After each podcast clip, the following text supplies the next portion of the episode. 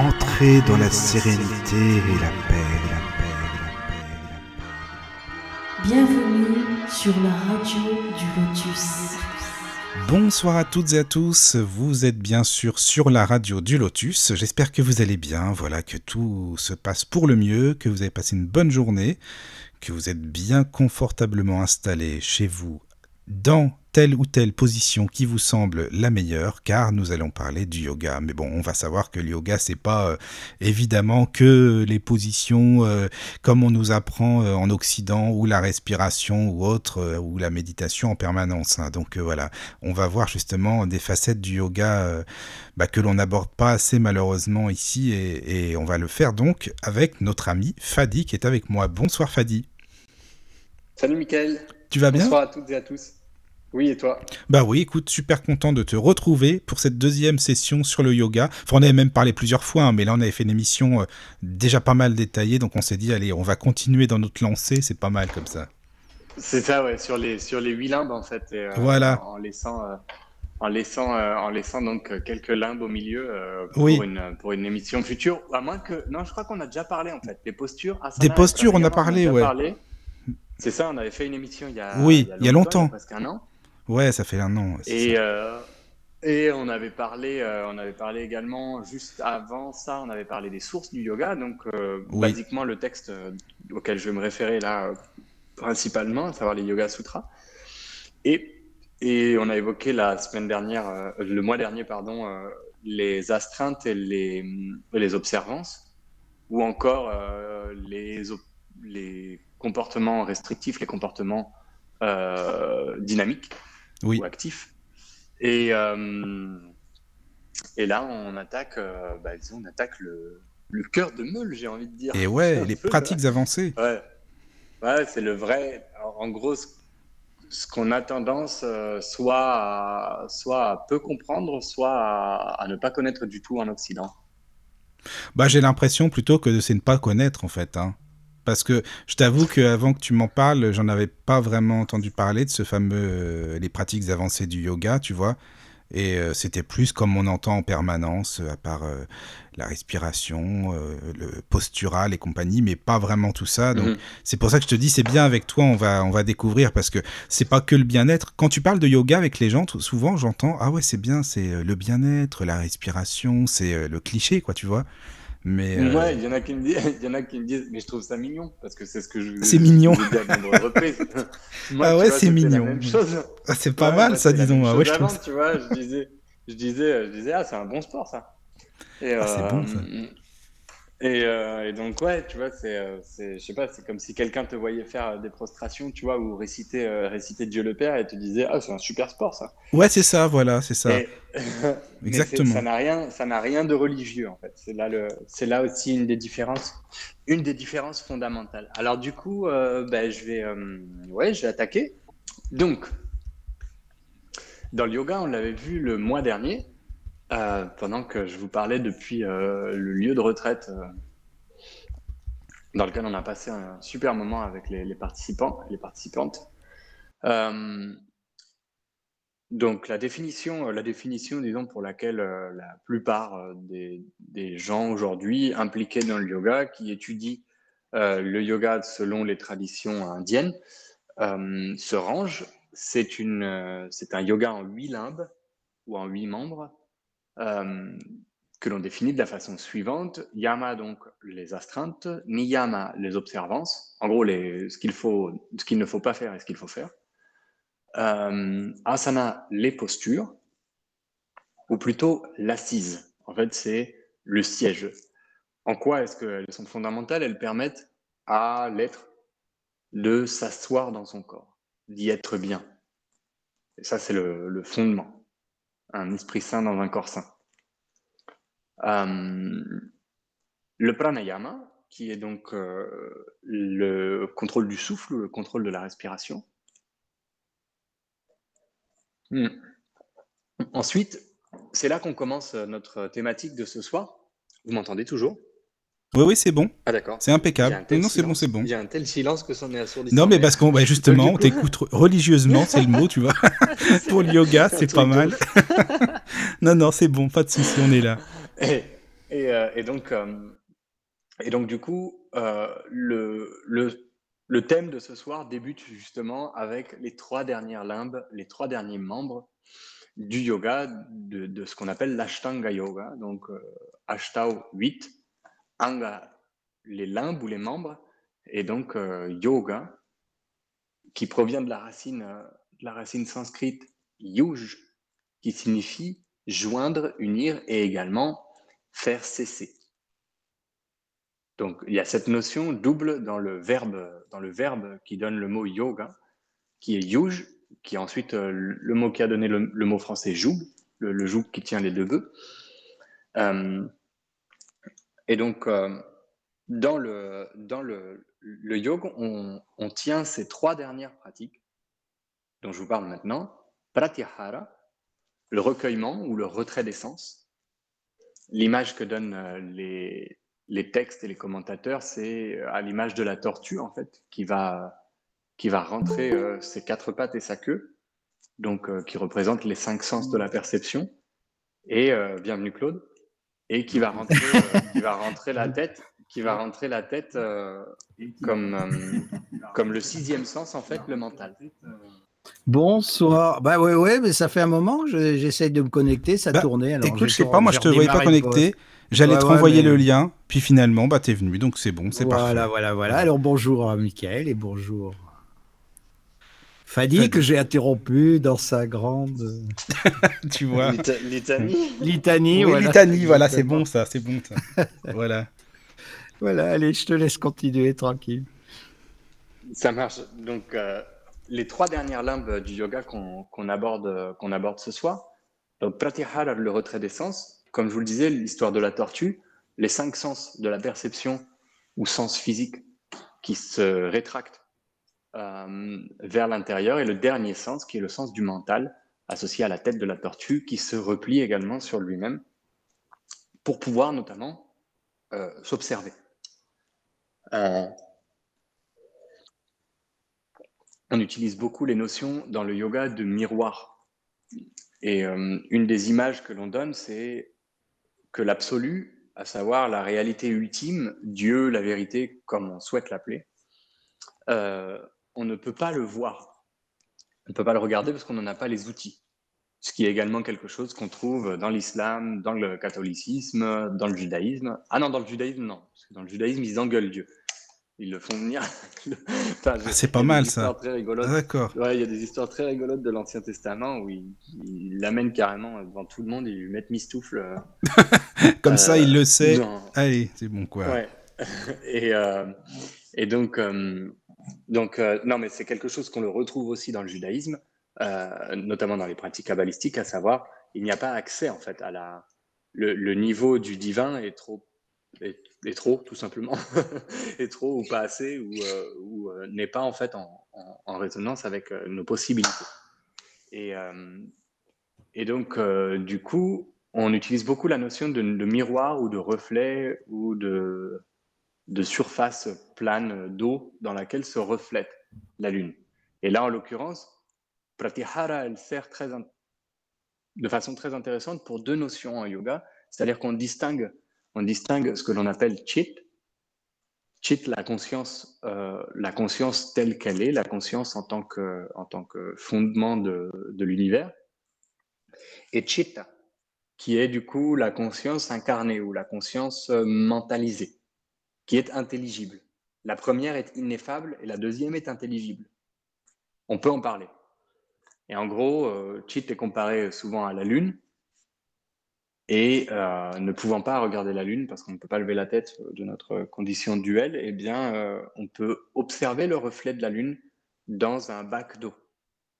Et l'idée du yoga, c'est ce dont on avait parlé il y a un mois, Chittavritti Nirodha, donc la cessation des fluctuations du mental, qui sont en fait les, vaguelettes et les replays qu'il y a sur, sur le baquet d'eau qui nous empêchent de voir correctement le reflet de la Lune. Donc de percevoir la conscience telle qu'elle serait si on la regardait. Donc voilà, la pratique de recueillement, en fait, c'est le premier pas vers l'accès à, euh, à cette, euh, à cet absolu, à cette transcendance. Et donc, c'était ce que, c'était ce que je t'avais envoyé, Michael, et qu'on a utilisé comme, euh, comme descriptif ou comme accroche. Oui, voilà, c'est ça. Par rapport à ce qu'on a mis sur la page, oui. Voilà, que tout le reste, en fait, ne sont que des pratiques antérieures ou des sous-produits également.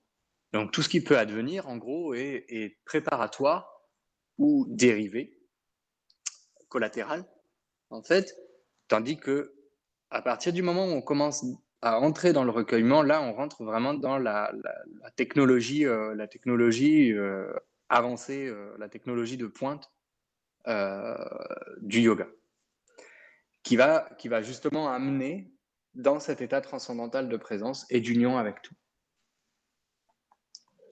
Et je le précise d'ores et déjà, des fois que, qui n'a rien à voir avec un état détaché de la société, un état où on n'est plus fonctionnel. Euh, ça, c'est. Oui, on n'est pas des ermites, quoi. Des possibilités du yoga. Bah, il y, y, a des ermites et puis il y a d'autres personnes qui sont carrément dysfonctionnelles, des éveillés. Oui. Qui, euh, je pense notamment à Ramana Maharishi. Je me demande si j'en ai pas parlé d'ailleurs la semaine dernière. Mais, euh, mais Ramana le disait de lui-même, hein, c'est-à-dire, moi, je suis pas fonctionnel. Hein, si on me donne pas à bouffer, qu'on s'occupe pas de moi, enfin, je sais plus si c'est le jour ou la nuit, si c'est. Euh, ah oui, d'accord. Oui, c'est comme s'il était pas vraiment là. Il, n'est pas très, il est pas connecté. Enfin, si justement, il est peut-être trop connecté au divin, mais euh, pas du coup, ce qui est terrestre. Du coup, oui. Ouais, il, il, sentait qu'il n'avait plus. Enfin, il y avait plus trop d'ego. Il avait du mal à, revenir dans la, dans la personnalité. Et, euh, et tu vois, ce, ne sont pas des choses que j'invente. Hein. C'est-à-dire que quiconque peut consulter. le livre, je crois que ça s'appelle Ramana au jour le jour ou quelque chose comme ça. Et euh, donc, euh, ce sont des textes qui recueillent pas mal des échanges qu'il a eu avec ses disciples dans l'ashram à Tiruvannamalai, où j'ai eu la chance d'aller. Et, euh, et dans lequel il, dit, lui, très clairement, il dit je, me masses et je me rends pas compte que je suis en train d'être massé. Et puis, trois heures après, j'ai la sensation que quelqu'un me masse et je regarde et personne n'est autour de moi. Et donc, donc là, il y a une telle union avec le divin que si tu veux, c'était plus. Euh, on est allé au-delà de, de, ce qui est. Euh, tu vois, on a véritablement transcendé là. Oui, là, oui, c'est complètement ça, quoi. C'est quoi? C'est hors du temps C'est intemporel? C'est-à-dire que là, tu sors, tu sors de, de, la, matrice dans laquelle on est incarné et qui est liée au temps et à l'espace? Oui, voilà, c'est un état dans lequel lui, il, euh, justement, il expliquait que c'était littéralement ineffable, c'est-à-dire que ce n'était pas explicable. Son histoire, euh, son histoire est très intéressante. Je, vais essayer de terminer quand même l'intro, mais sinon, on va, je vais encore digresser, c'est pas grave, je reprendrai euh, depuis le recueillement.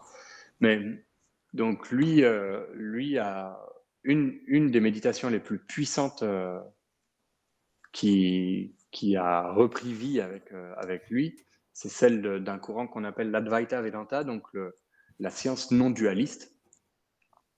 Euh, et euh, non duel, ça veut dire il n'y a pas ce n'est pas une science unitiste, c'est une science non dualiste, c'est-à-dire il n'y a pas de. Et donc, du coup, il n'y a pas de séparation. Et lui a vécu, a vécu une expérience de mort imminente. Alors, très probablement mental. Il a eu la sensation de mourir quand il avait 16 ans, dans la maison de son oncle euh, à Chennai, anciennement Madras.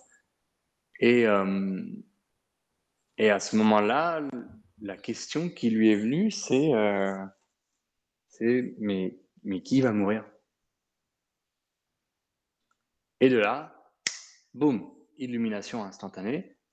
Euh, et à partir de ça, en fait, euh, à 16 ans, lui, sa vie s'est terminée, entre guillemets. Sa vie en tant qu'être humain, en tant que personne. Et donc, à en fait, la personne est morte, quoi. S'étant posé la question, l'être humain qui était en lui, euh, il n'était plus là, quoi, puisqu'il a pris conscience bah, de euh, l'ego.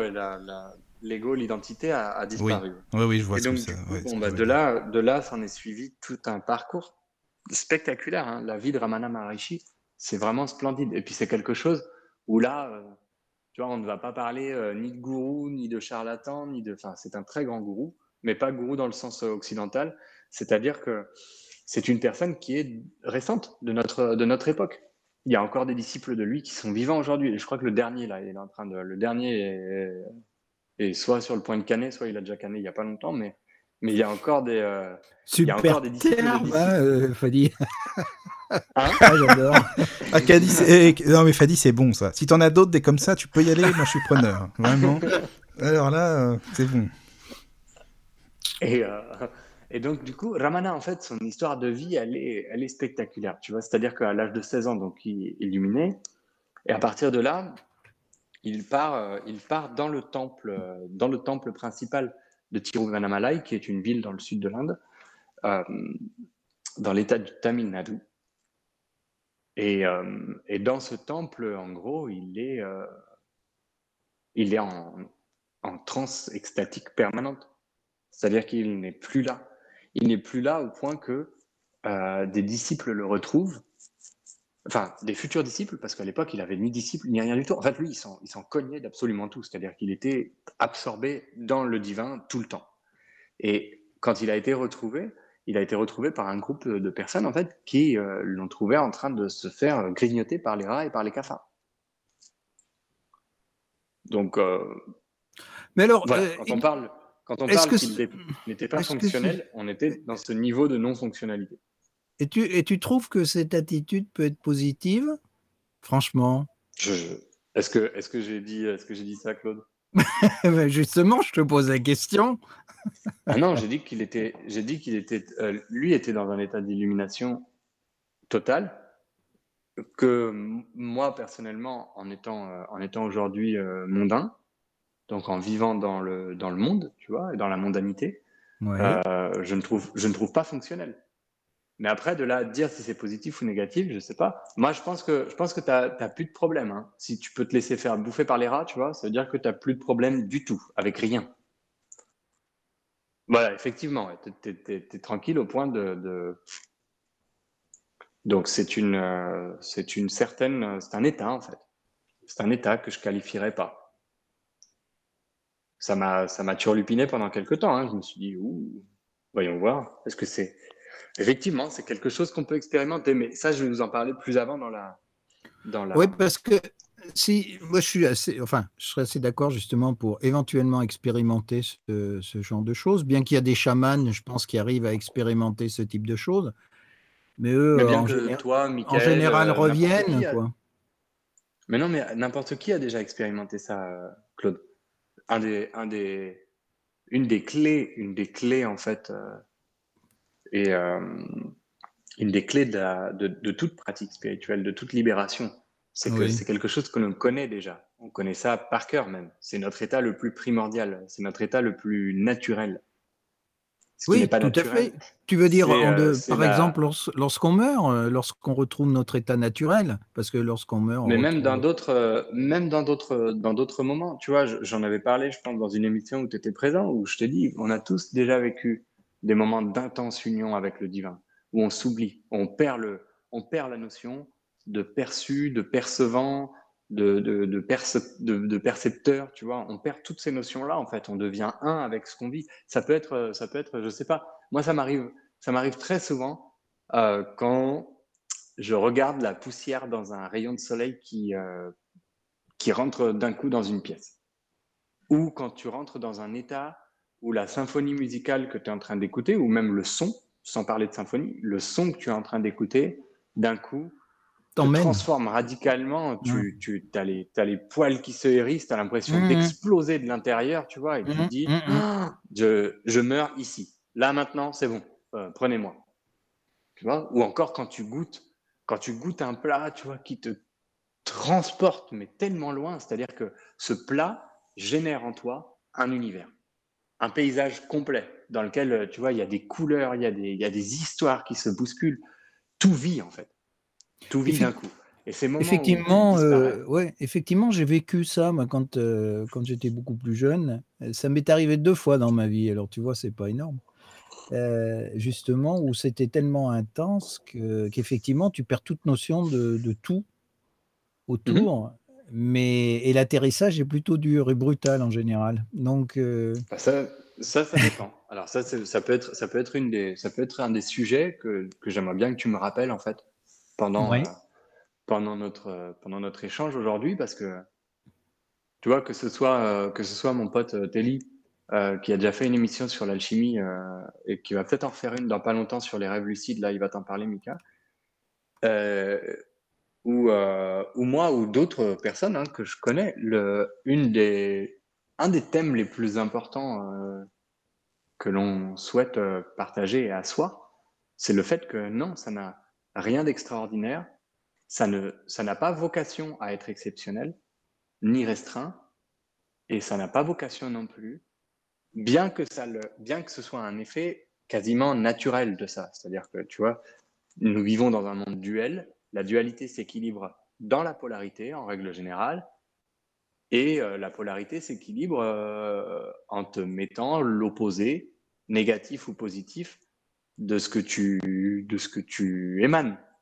Donc si à un moment tu émanes un état de grâce et d'extase euh, ultra euh, plus plus dans le positif parce que c'est jouissif, extatique, euh, etc., transcendantal.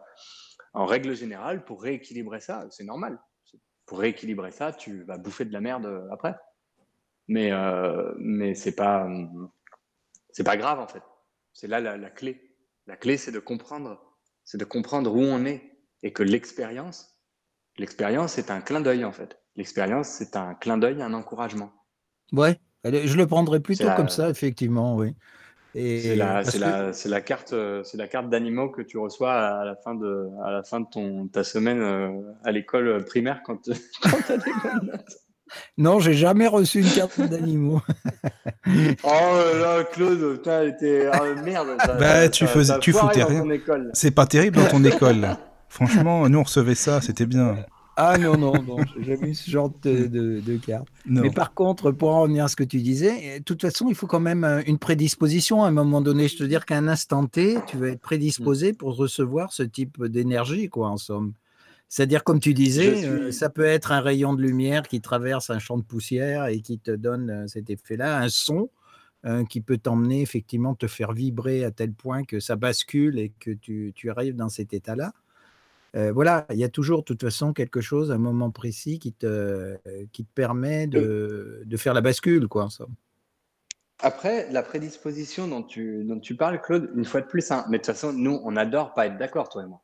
Oui, bah, ça, c'est une habitude. non, mais c'est pour ça que tu veux Claude. C'est pour ça que tu demandes si Claude peut venir aussi en même temps. Je comprends. bah ouais, grave. je comprends bien maintenant, Fadi. ping-pong tout seul. oui, c'est ça. Oui. Non, mais le, le truc, c'est que je, je, parle pas forcément de prédisposition, Claude, mais plutôt de de disposition. C'est-à-dire, est-on disposé à percevoir cet état-là? Il y a énormément tu joues, tu joues sur les mots là quand même. Non, non, je te jure que je joue pas sur les mots. Je te jure que je joue pas sur les mots. Je, je suis pas en train de me moquer parce que prédisposition, ça veut dire qu'il y a une, il y a une, euh, il y a quelque chose qui ne dépend pas de toi, d'accord? Et il y a un déterminisme, il y a un déterminisme, voilà, exactement. Il y a un déterminisme ou une espèce de fatalisme là-dedans. Or, la disposition, c'est simplement la possibilité d'être ouvert, en gros, d'être ouvert et de recevoir ça. Et en gros, ce que je pense, c'est que la plupart des gens ne reconnaissent pas, c'est-à-dire qu'ils n'identifient pas euh, ces moments de grâce. Mais parce qu'il y a l'ego aussi, il faut pas l'oublier celui-là. je pense que. Oui, ou alors, ou alors parce que tu es un abruti. Enfin, tu, ça peut arriver aussi, c'est pas grave. Tu vois Oui, bah, il y a cette solution aussi, mais ce que je veux dire, c'est que tu as, ce côté, as ce côté égotique qui fait qu'à un moment donné, euh, ça, ça, il, il, est plus puissant que ton côté, je dirais, métaphysique, hein, le côté lumineux qui est en toi, et qui, lui, euh, est prêt justement peut-être à être disposé à...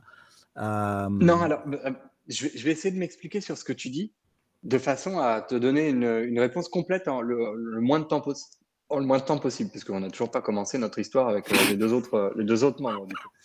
Mais euh, c'est pas grave, on en est coutumier, c'est l'été, c'est tranquille, on est détendu. On est tranquille, on, est bien, on est bien. Allez. c'est ça. Mais donc, du coup, Claude, là. Oui. L'idée, l'idée, c'est que si tu veux, l'ego, en fait, l'ego va te, va te crisper sur l'expérience, en règle générale, ou te crisper sur l'identité, et t'empêcher de vivre cette expérience comme quelque chose de transcendantal. Ce qui va t'empêcher de la percevoir, c'est ce que je disais à abruti. Alors, c'est pas le bon terme, et puis c'est pas très gentil parce que tu vois, ça fait, ça, donne une, ça donne une impression de condescendance. Il y a un terme en anglais que j'arrive pas trop à traduire là, numbness. Tu vois, numbness, c'est d'être, euh, d'être étourdi en fait. Tu vois, d'être, d'être étourdi ou d'être euh, à moitié anesthésié. C'est quand tu le, le terme français, voilà, je l'ai trouvé. Le terme français, c'est être gourd. Tu vois? Être engourdi. Ouais. Et donc, en bah, fait, cet engourdissement... De, ne pas être... Eh ben, Est-ce que c'est aussi lié à ne pas être éveillé? Bah non, parce que, non, parce que tout le monde est éveillé. Notre état primordial, c'est l'éveil. D'accord? L'engourdissement, c'est quelque non, chose euh, qui n'est pas, une prédisposition. Tout le monde est éveillé, ça me, ça me, fait, un peu de, ça me fait un peu rire, cette histoire, parce que euh, justement, euh, beaucoup de, de, gens disent que notre civilisation n'est pas éveillée. Parce que. Bah, moi, je, moi je, fondamentalement, je suis pas d'accord. Notre nature, et ça, ça revient, ça revient, c'est marrant parce qu'on vient Oui, mais attends, ça, dépend comment tu prends le truc. Parce que nous sommes éveillés, effectivement, quand on est dans notre état, euh, je dirais, naturel. Mais en tant qu'être humain incarné, tu trouves que nous sommes éveillés, toi? Bah ouais, en tant que gamin, en tant que gamin, si tu veux, on arrive aujourd'hui, on a aujourd'hui dans la médecine moderne, tu vois, on arrive à comprendre que c'est à peu près au bout de, euh, quelques mois, voire, euh, voire un peu plus, que euh, le nouveau-né se distingue du reste. C'est-à-dire que pendant tout ce temps-là, tu es dans, une, dans un non-dualisme total. C'est ça le truc. C'est de cet éveil-là dont je parle. Donc en fait, la numbness, c'est-à-dire l'engourdissement, l'engourdissement que j'évoque là, Claude, c'est un engourdissement qui est, euh, qui est certes conditionné par notre éducation, par la façon dont par l'incarnation aussi. Par les, par les traumatismes. Bah oui, mais c'est que l'incarnation, c'est la raison même de l'expérimentation. Tu vois, on se mord la queue. Si on hmm. décrit l'incarnation comme étant le blocage, on se mord la queue, tu vois. Ça revient à être aussi, euh, pardon pour les termes, hein, mais à être aussi borné et bête que euh, les, les religions qui condamnent le corps ou qui condamne euh, le plaisir, ou qui condamne euh, la joie, ou l'exultation. Tu vois? Enfin, flûte. Donc, alors, attends, attends, Si, on, si on approfondit, euh, tu considères donc que quand nous sommes, nous nous incarnons, qu'est-ce qui se passe alors? Parce qu'il y a une forme d'anesthésie quand même, parce qu'on ne se rappelle pas ce que l'on est, on ne se rappelle pas d'où on vient, etc. etc. On ne se rappelle pas voilà, notre, notre bah, côté peut-être lumineux et tout ce qui s'ensuit. Donc il y a quand même, quelque, bah, y a quand même une coupure. Il y a une, euh, il y a un changement, il y a un changement, il y a une transformation. Mais la question, c'est, euh, la question, c'est si tu veux, si, si ce qu'on, si ce à quoi on aspire, c'est l'illumination. Oui, je suis euh, d'accord là, tout à fait. Excuse-moi, excuse-moi de le dire, excuse-moi de le dire comme ça. On s'en branle d'où on vient, en fait. tu vois? Concrètement. C'est-à-dire, ce qui compte, c'est ce qu'on fait on maintenant. On s'en cogne d'où on vient, on s'en cogne d'où on va. Ce qui est important, c'est est-ce que je suis heureux et que je rayonne maintenant? Tout de suite maintenant. Est-ce que j'illumine voilà, Est-ce que j'illumine là maintenant? Est-ce que dans le est-ce que dans le moment où je suis en train de me cogner contre un énorme obstacle ou contre un contre un espace de vie délicat, le décès d'un parent proche, euh, la perte euh, de ce que l'on croyait, de ses valeurs, de son travail, de, tout, est-ce que dans ces moments-là, je suis, heureux, je suis présent? Alors là, effectivement, on peut parler d'illumination, de libération, de résolution. Qu'on ait eu des, ailes, euh, qu'on ait eu des ailes aux fesses ou, euh, euh, qu'on soit appelé Rakitanu Pakatati de, de l'étoile de Vega, ça, on s'en tamponne le coquillard, en fait. Ce n'est pas, pourquoi? Parce que ce n'est pas la, ce n'est pas l'instant, ce n'est pas la réalité. Et tant qu'on n'est pas descendu dans cette réalité, c'est très difficile que l'on s'ouvre aux infinies possibilités, dont celle d'être euh, un être euh, multidimensionnel euh, incarné actuellement ici et puis probablement dans un autre espace-temps ailleurs. Oui, ce que et également et également et également la particule la particule de Dieu à l'état pur. C'est-à-dire que tu vois, si on en croit les, les, grands livres, Dieu nous a fait à son image. Oui, alors ça, il y aura beaucoup à discuter par rapport à ça. Bah mais il nous a fait à son image. C'est pas, ça ne veut pas dire que c'est un mec qui a une tronche. En fait, il nous a fait à son image, à savoir la conscience pure.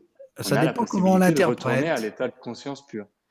Et du coup, là où je voulais en venir, c'est l'engourdissement dont, je te parlais, c'est quelque chose qui n'est pas déterministe, qui n'est pas fataliste. C'est un engourdissement que tu entretiens.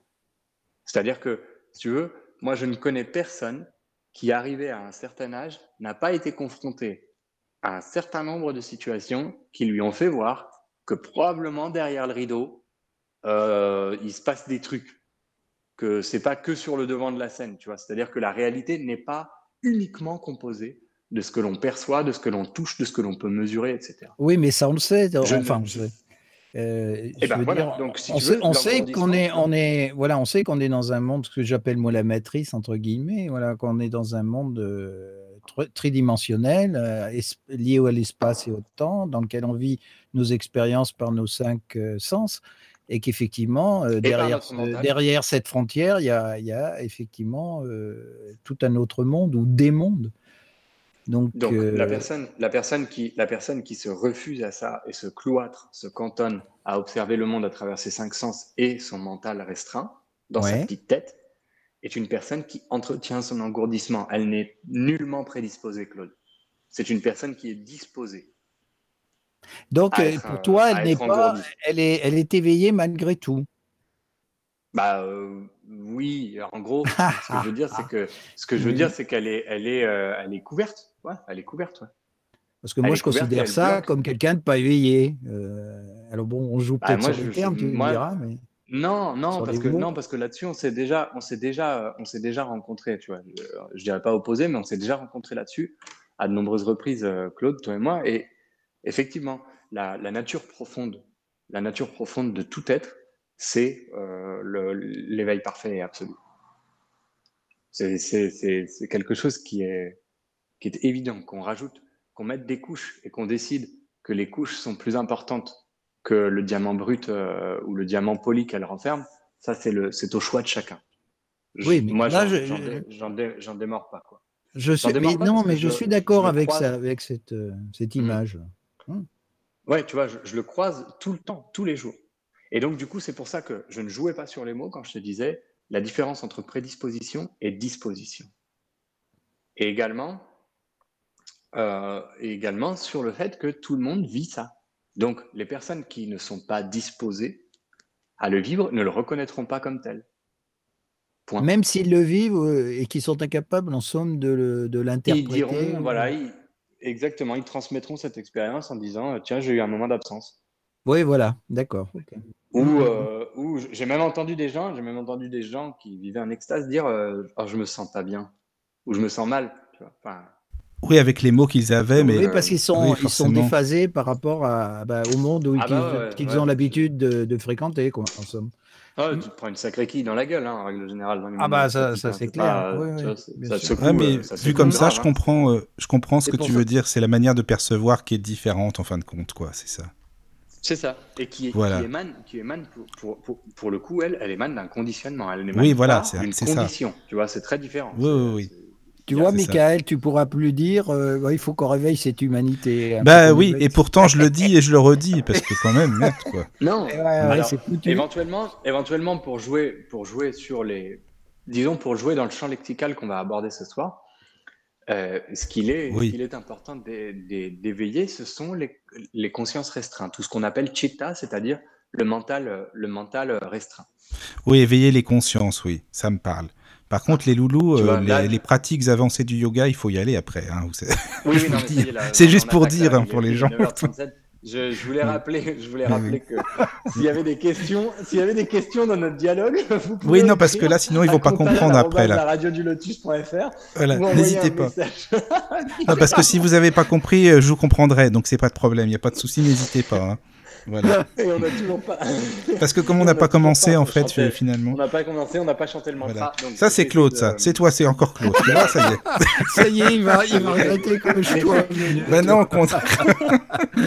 non, mais non, ils vont, on va essayer de, voilà, pour que les auditeurs comprennent un peu, parce qu'ils vont pas non plus l'éveil, le yoga, les. Non, mais on, on rallie, on rallie du coup, on rallie le truc, Mika, ça tombe très bien. On rallie le Oui. truc, le recueillement, le recueillement, c'est-à-dire le, retrait des sens. C'est pratihara, c'est la première des étapes dans lequel tu ne peux plus rester engourdi.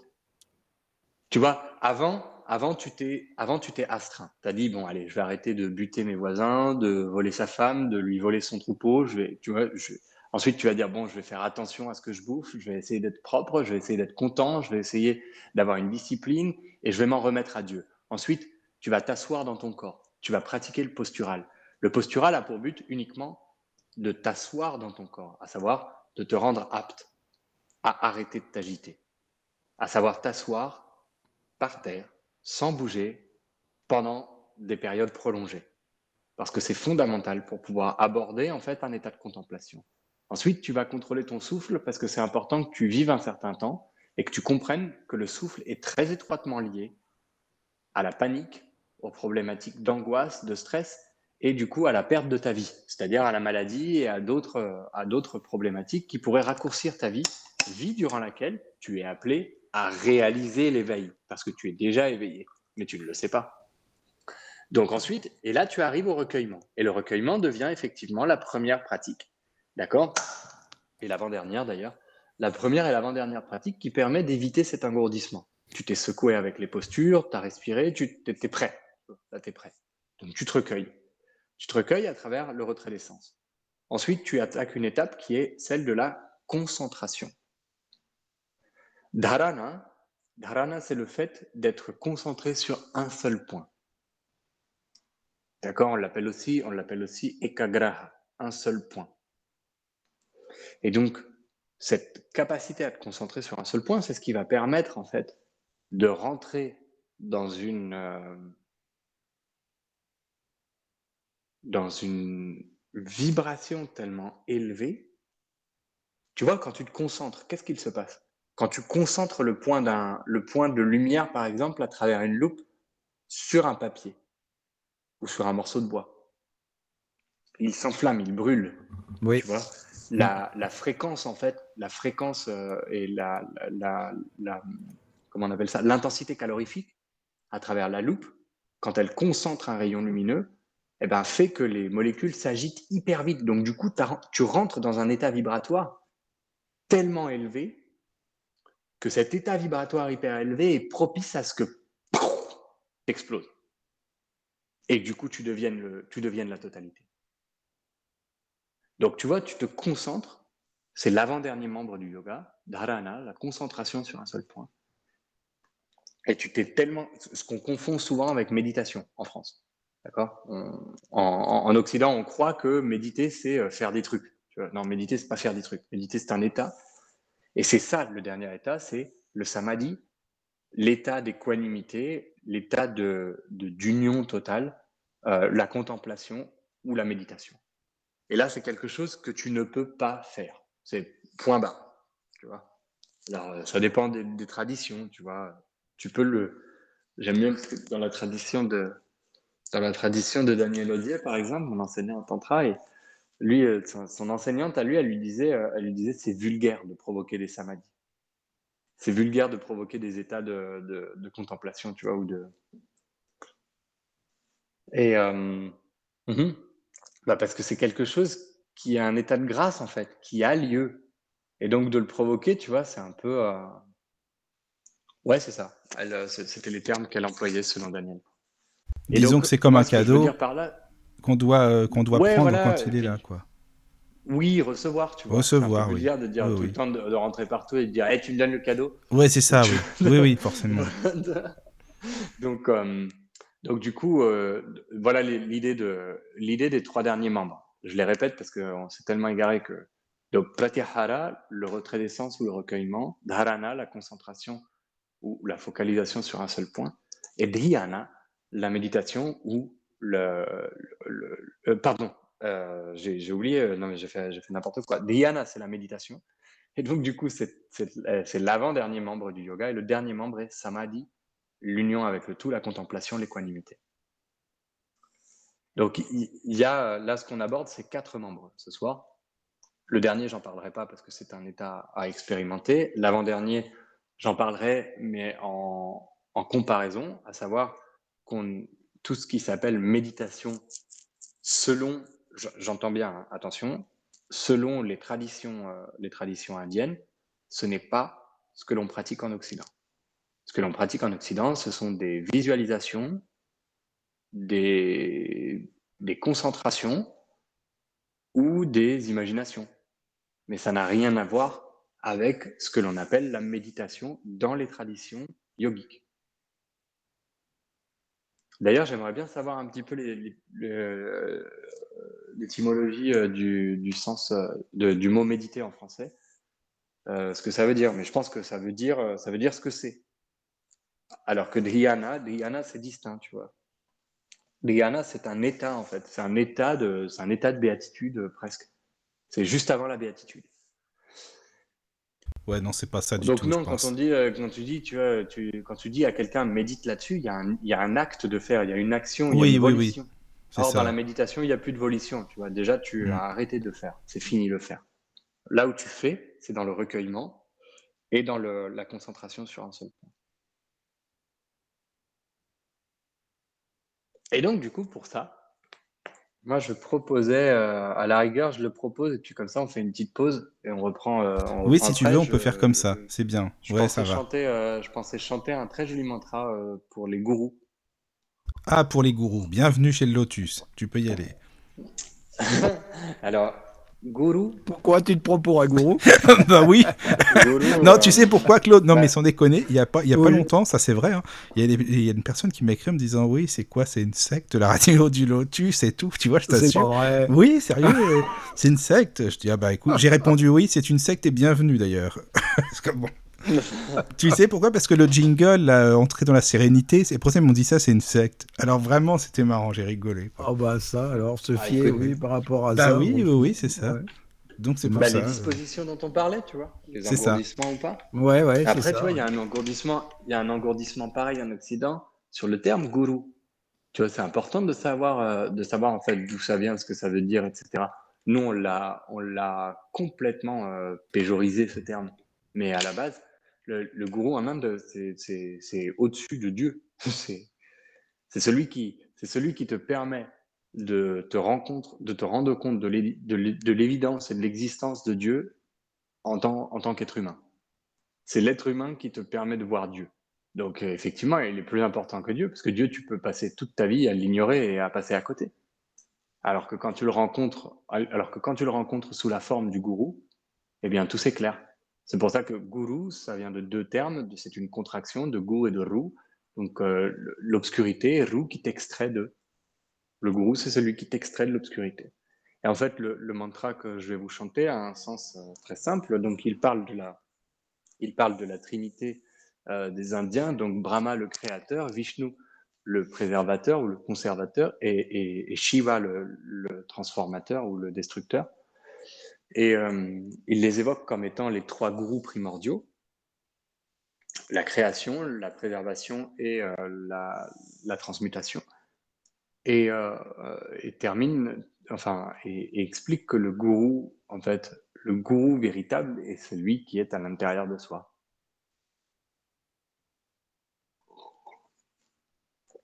Donc on est parti avec un accord choisi Mika avant l'émission.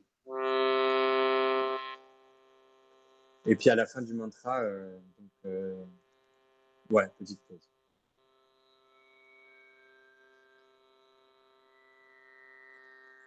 Oh.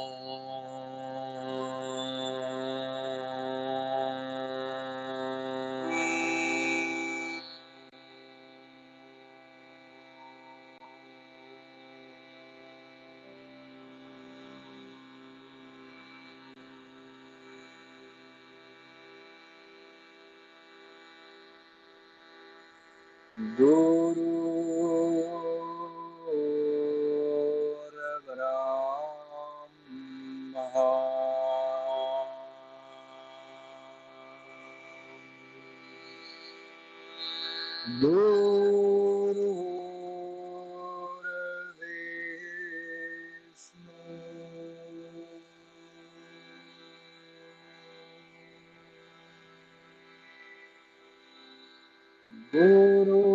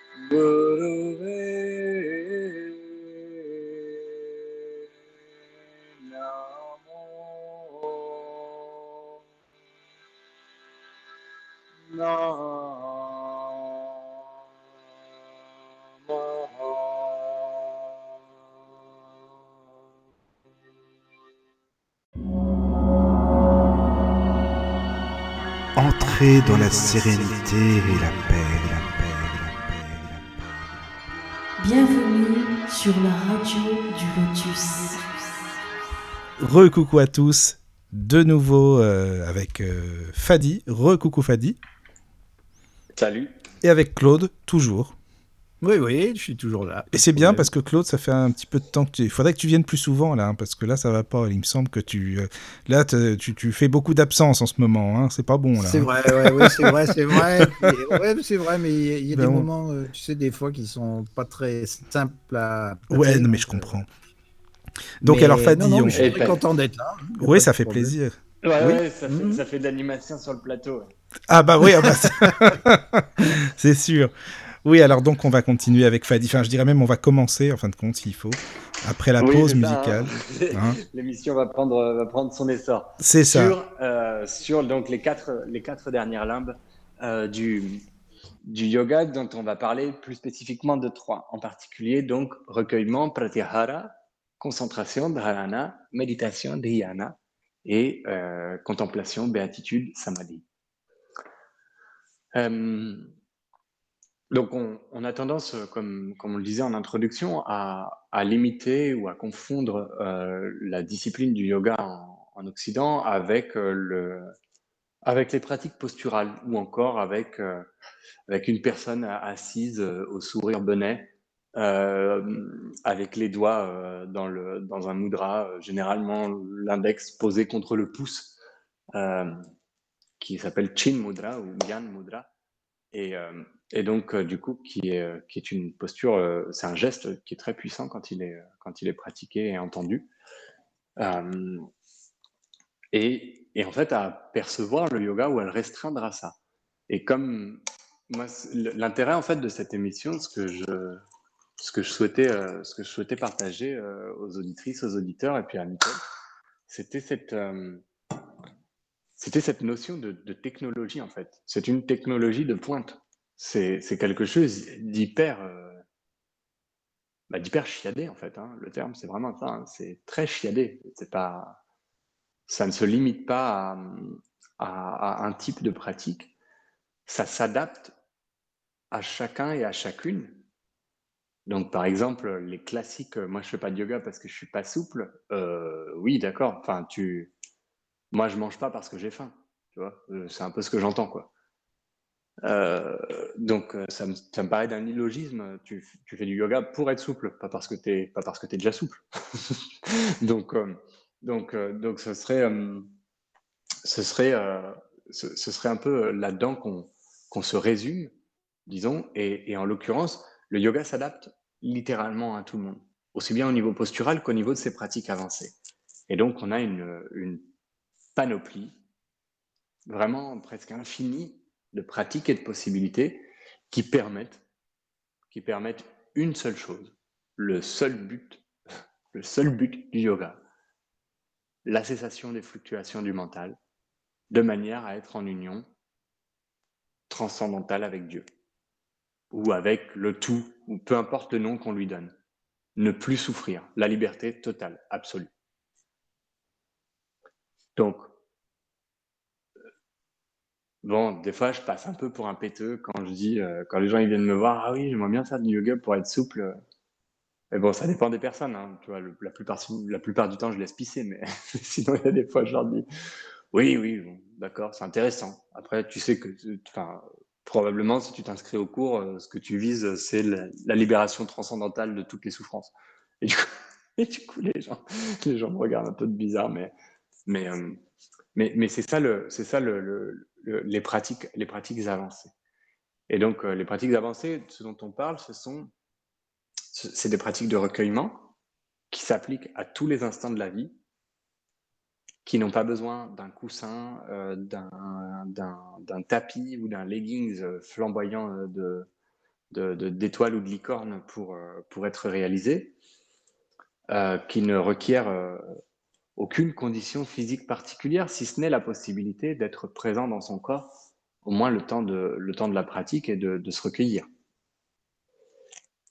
Euh, et la pratique de concentration, elle, c'est c'est celle que je dirais on aborde, on aborde le plus souvent sous le, sous le label méditation en Occident. C'est-à-dire qu'on entraîne son esprit à se focaliser sur certaines choses, dans certains cas à visualiser certaines choses. Euh, mais une pratique, euh, une pratique que l'on considère, euh, commence à considérer aujourd'hui comme de la méditation, par exemple, c'est les coloriages ou, ou les jeux comme, les jeux comme le, le Capla, qui sont des espaces dans lesquels effectivement la personne, tu vois, rentre dans un, dans un état de concentration tel que, à part la pensée unique de ce qu'elle est en train de faire, il n'y a rien.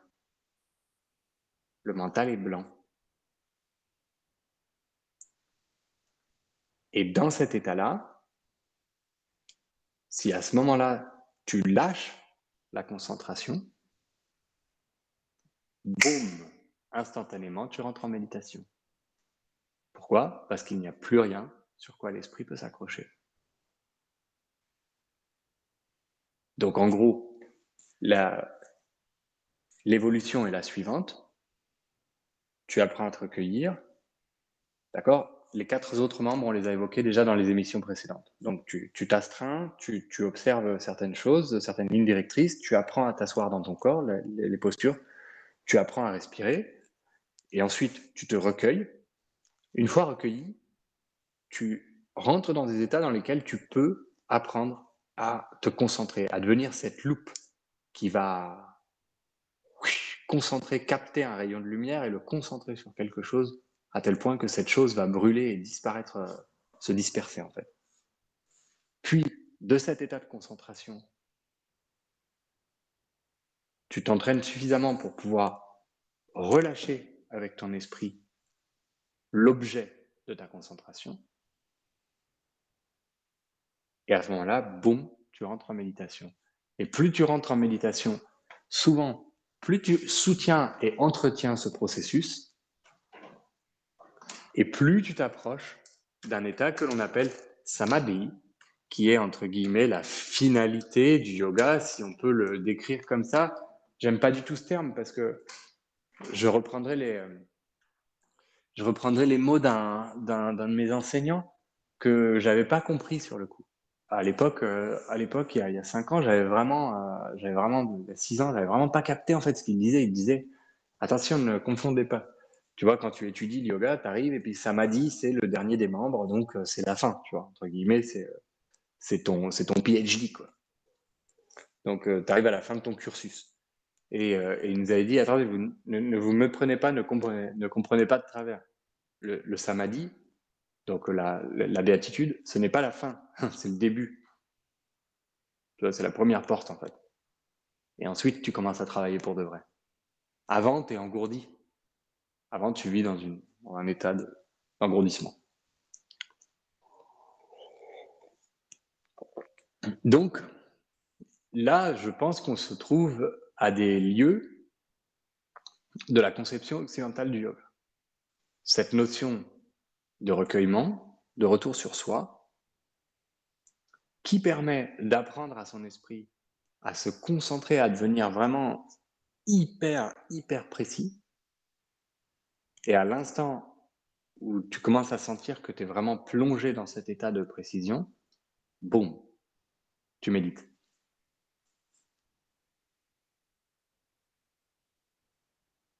Et en règle générale, c'est très rigolo parce que là, je vous parle, donc je suis, je, suis occidental, hein. je suis occidental.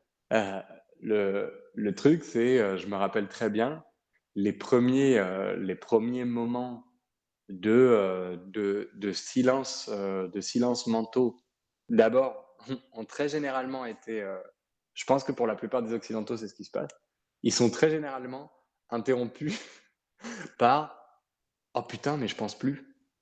Et là, boum. Et là, tu penses. Pour un tour, tu vois. Ça y est, c'est fini. c'est ça. C'est-à-dire que, c'est-à-dire que, tu il y a un moment, c'est le silence total, tu vois. Et d'un coup, tu fais, tu fais, oh putain, c'est le silence. Ah merde. Exactement. Et, euh, et c'est pareil pour, euh, c'est pareil pour l'état méditatif, à savoir que le moment où tu expérimentes, tu expérimentes et a fortiori Samadhi, à cet instant, et là je rebondis sur, euh, les mots de ce cher Claude, à cet instant, il y a un truc qui dit Ah, putain, je vis un état de béatitude. Et là, pareil, c'est baisé. Là, t'as tout cassé. tu vois? Pourquoi? Parce Donc, que l'état de béatitude. C'est le mental, en somme. Qui... Non, non? Bah, Ouais, ouais, le mental. Bah, oui, qui, qui, euh, qui prend conscience que, voilà, qu'il y a plus euh, et qui te ramène à la, place, case départ. Le jeu, le jeu minuscule. Tu vois, le jeu avec un J minuscule, en fait. C'est celui-là. Mhm. Oui. C'est le, le, jeu, le petit jeu, tu vois, le, jeu de moi, je, de je, je, vais réaliser, de je vais vivre ça. Et, euh, c'est très rigolo parce qu'on parlait. moi, j'ai la sensation d'avoir j'ai la sensation récemment d'avoir vécu un, d'avoir vécu un deuil, un deuil euh, de moi-même, un deuil d'une partie de, moi, euh, qui, qui est cette sensation de, enfin, j'éprouvais, j'éprouvais énormément de, frustration et en même temps de, volonté, de, volition à, partager ces expériences. D'où aussi, par exemple, ma présence, euh, ma présence euh, à la radio euh, assez, assez régulièrement. Tu vois, il y y a, quelque chose, il y a quelque chose en moi qui, qui veut en fait, qui est un peu équivalente à ce, à ce, tiens, je suis en silence. Ah non, merde, j'ai raté. Tu vois, et donc, et j'ai la sensation un peu d'avoir d'avoir perdu d'avoir perdu la trace de cette entité à l'intérieur de moi là, de ce personnage. Donc, ce que je fais, c'est que plutôt, euh, j'essaye de parler d'expériences en les spécifiant comme étant mes expériences, en précisant qu'il s'agit d'une perspective, que cette perspective, elle se base sur telle, telle ou telle tradition, ou sur telle, telle, telle situation ou expérimentation de ma part, et qu'elles n'ont nullement vocation à être des vérités souveraines. Nullement, d'ailleurs, c'est pas possible. Et, en gros, gros, euh, c'est systématiquement quand tu renonces, ben tu gagnes. L'instant où tu où tu rends les armes, l'instant où tu abdiques, et eh ben boum, le royaume de Dieu s'ouvre à toi. Et ça c'est et ça c'est quelque chose, ça c'est quelque chose d'extrêmement difficile à concevoir, à vivre et à expérimenter pour les Occidentaux. C'est-à-dire qu'une une réalisation sans volition, c'est hors de notre, de, notre concept, de notre conceptualisation. D'ailleurs, je, pense à, à, vaincre, à vaincre sans péril, on triomphe sans gloire, tu vois. Bah, carrément pas. Mais, euh, mais, euh, mais bref, l'idée de ça, l'idée de ça et ce qui rentre profondément en opposition, en conflit ou alors en incompréhension dans notre, dans notre mentalité et dans notre culture, c'est le fait que personne ne réalise rien du tout. Que lorsque tu arrives à ces stades de yoga avancé, il n'y a plus de jeu.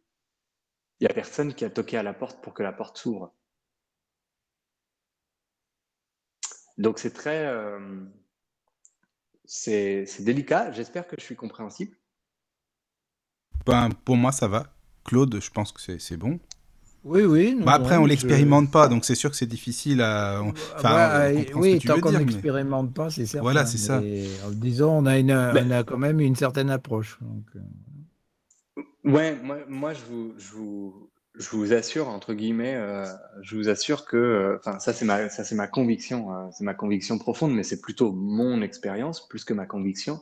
C'est-à-dire que ce n'est pas une croyance, c'est quelque chose basé sur des échanges que j'ai eus avec les gens d'accord, qui ont expérimenté des états, des états extatiques ou méditatifs lors des ateliers ou des, ou des, ou des séminaires ou des séjours euh, que, que je donne, d'accord Et en fait, le moment où, la plupart du temps, tu vois, je, me méfie énormément de l'instant où la personne euh, associe ça avec moi ou avec la pratique ou avec euh, le groupe, tu vois, enfin, peu importe en fait qu'elle associe.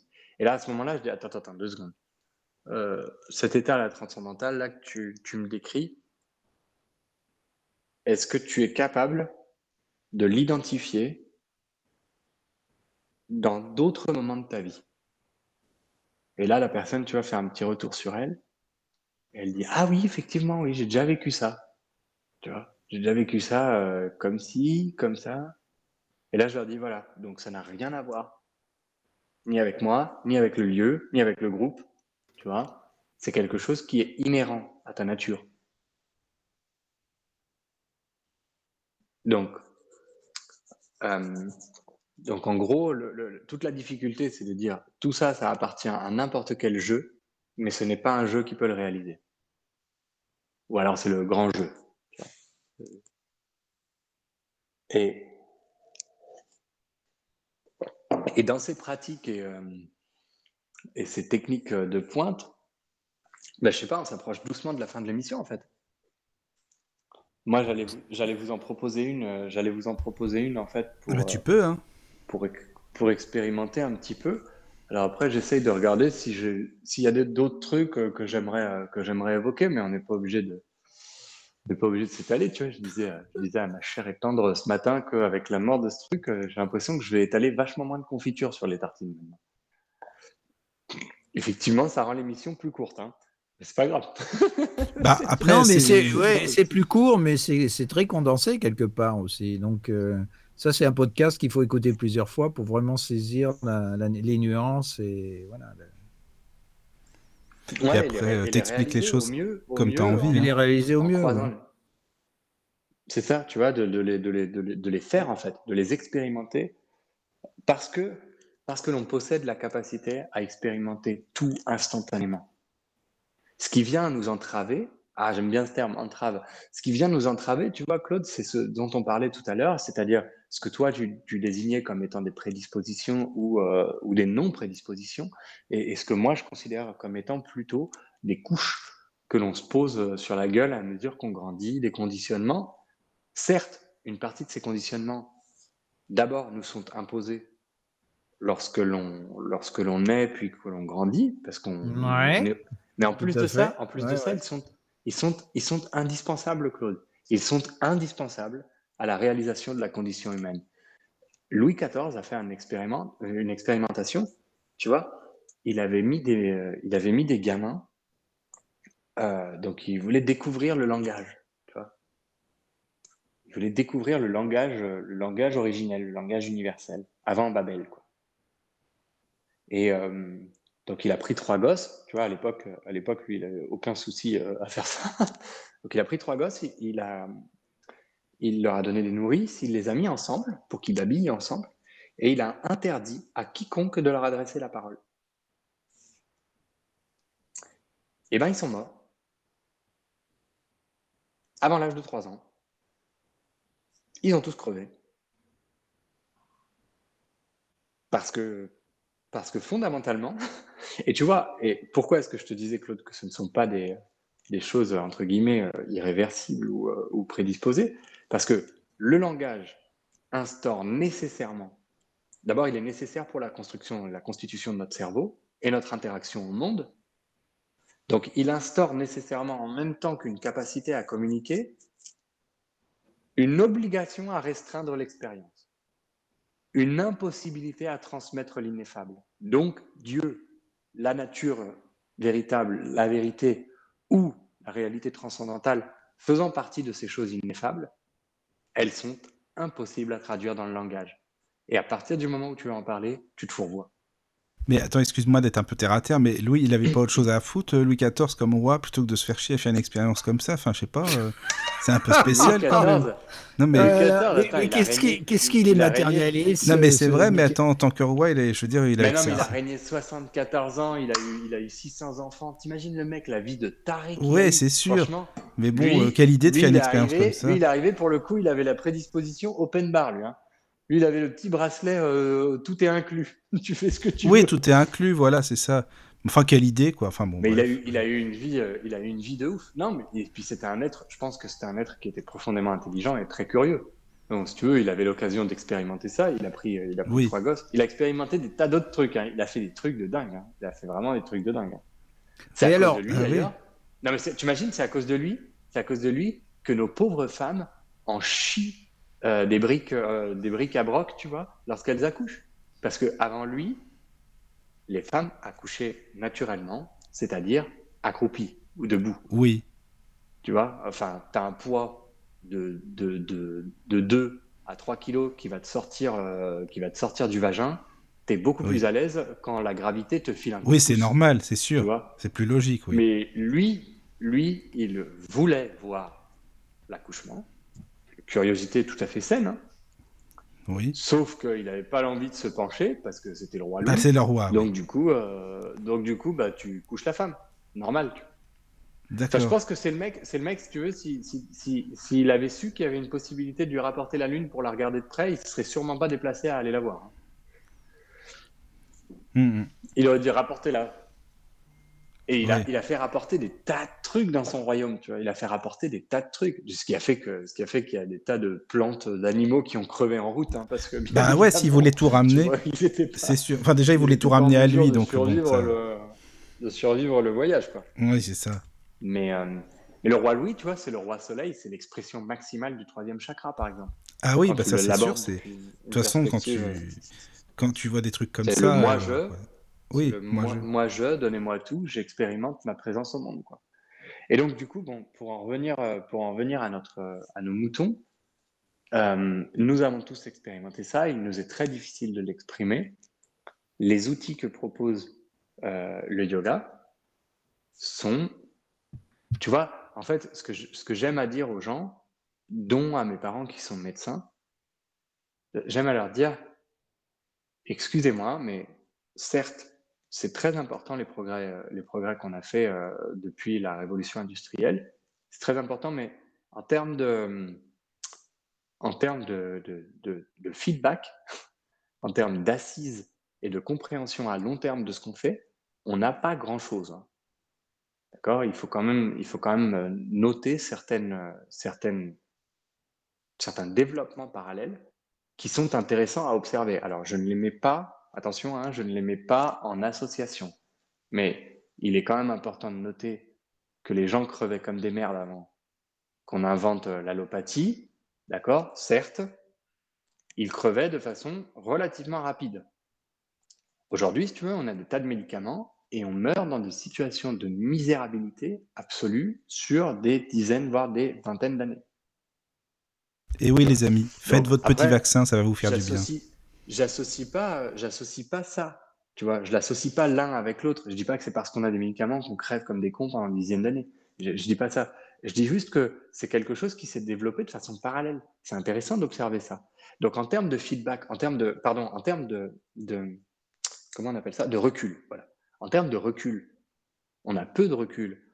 Tu vois, par contre, on a, on a, on a 4000 ans de recul sur la médecine ayurvédique. On a 4000 ans de recul et on a des processus qui sont parfois, qui sont considérés comme étant infaillibles par certains médecins ayurvédiques. C'est-à-dire que les mecs, si tu veux, te traitent des trucs de façon certaine, des tumeurs, des, euh, des problèmes qu'on considère insolubles en Occident, eux les traitent euh, tous les jours. Par contre, par contre, ça c'est sûr que tu prends pas une petite pilule, tu te fais pas un petit vaccin et c'est réglé. Non, tu vois, tu transformes de façon radicale ta façon de vivre. Ça, c'est sûr et certain. Hein. on n'a rien sans rien. Hein. Tu vas pas arriver et dire Ah ouais, mais moi j'ai de l'hypertension, j'aimerais bien prendre une pastille pour arrêter l'hypertension. Ah ben non, non. Non, tu vas arrêter de, tu vas arrêter de provoquer l'hypertension dans ton corps et euh, voilà ce que tu vas faire. Papa, papa, papa. Et si tu fais ça, tu es sûr que ça va fonctionner. Et ça ne veut pas dire euh, vivre comme tu un joues en, Tu joues en somme sur les énergies de notre propre euh, aura, enfin de notre, propre, de notre propre énergie en somme. Oui, c'est ça. Et du coup, c'est la même chose avec le yoga. Le yoga, si tu veux, c'est un système, c'est un système conçu pour la libération de toutes les souffrances. Parce que ce qui se passe avec la médecine euh, occidentale, c'est qu'elle elle, met la charrue avant les bœufs, c'est-à-dire qu'elle elle essaye de soulager le corps, alors que justement le déséquilibre se passe à un autre niveau. Et euh, c'est que c'est simplement, simplement soulagé pendant un petit laps de temps, mais étant donné que justement le déséquilibre se trouve ailleurs, il revient systématiquement. Alors, ça, c'est, euh, je, te rejoins, je te rejoins là-dessus. C'est une façon de, c'est une façon de décrire, euh, de décrire un petit peu le problème de la médecine allopathique moderne. Cependant, cependant, il y a quelque chose de fondamental aussi à, à prendre en compte là-dedans. Un corps en tension ne peut pas se réparer, ne peut pas se régénérer. Donc, tu vois, par exemple, l'utilisation des antidépresseurs, d'accord Oui. Qui est très discutable, très très discutable ou des analgésiques, des antidouleurs. D'accord Elle est très discutable, cette utilisation.